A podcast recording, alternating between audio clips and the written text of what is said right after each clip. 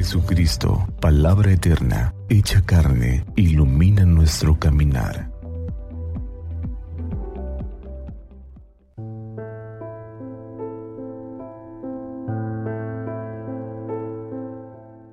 ...3 de julio de 2023... ...lunes de la semana 13 del tiempo ordinario... ...fiesta de Santo Tomás Apóstol... ...lectura del Santo Evangelio según San Juan...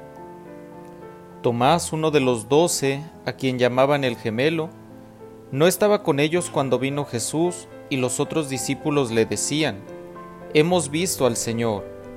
Pero él les contestó, Si no veo en sus manos la señal de los clavos y si no meto mi dedo en los agujeros de los clavos y no meto mi mano en su costado, no creeré. Ocho días después estaban reunidos los discípulos a puerta cerrada y Tomás estaba con ellos. Jesús se presentó de nuevo en medio de ellos y les dijo, La paz esté con ustedes. Luego le dijo a Tomás, Aquí están mis manos, acerca tu dedo. Trae acá tu mano, métela en mi costado y no sigas dudando, sino cree.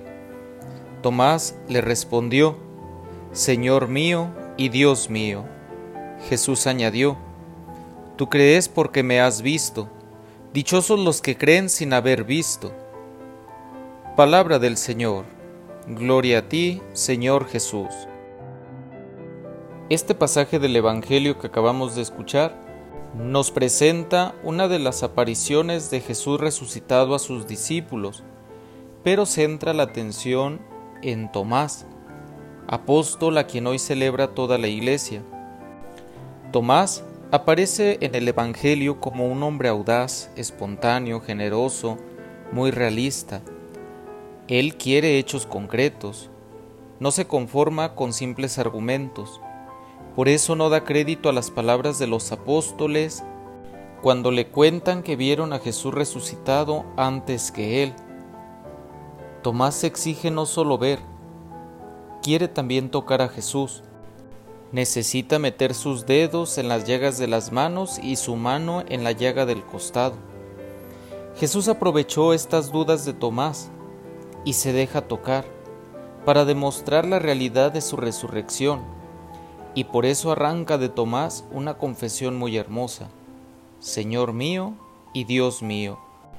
Esta profesión de fe brota de la evidencia de poder palpar, ver y hablar con el resucitado, y además, con la fuerza del Espíritu Santo, también le impulsó a llevar el mensaje del Evangelio por el mundo el campo de evangelización de Tomás se dice que fue en la India.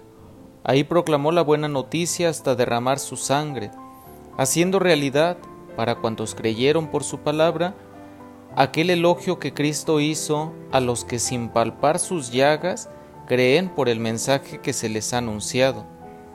Bienaventurados todos los que creen sin haber visto. Todos nosotros, los creyentes y discípulos de hoy en Jesucristo, estamos entre estos dichosos, pero pidamos al Señor que aumente nuestra fe. Que Santa María de Guadalupe nuestra Madre nos cubra con su manto, y que iluminados con la palabra de su Hijo tengamos un día lleno de bendiciones.